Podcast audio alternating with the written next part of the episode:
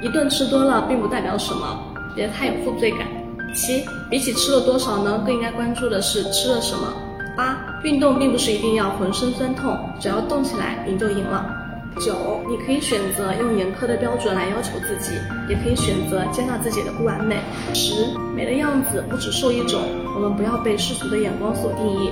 最后也是最重要的一点，嗯，希望我们每个人呢都不要身材焦虑所绑架。身材呢只是人生中很小的一部分，控制身材并不代表能控制人生。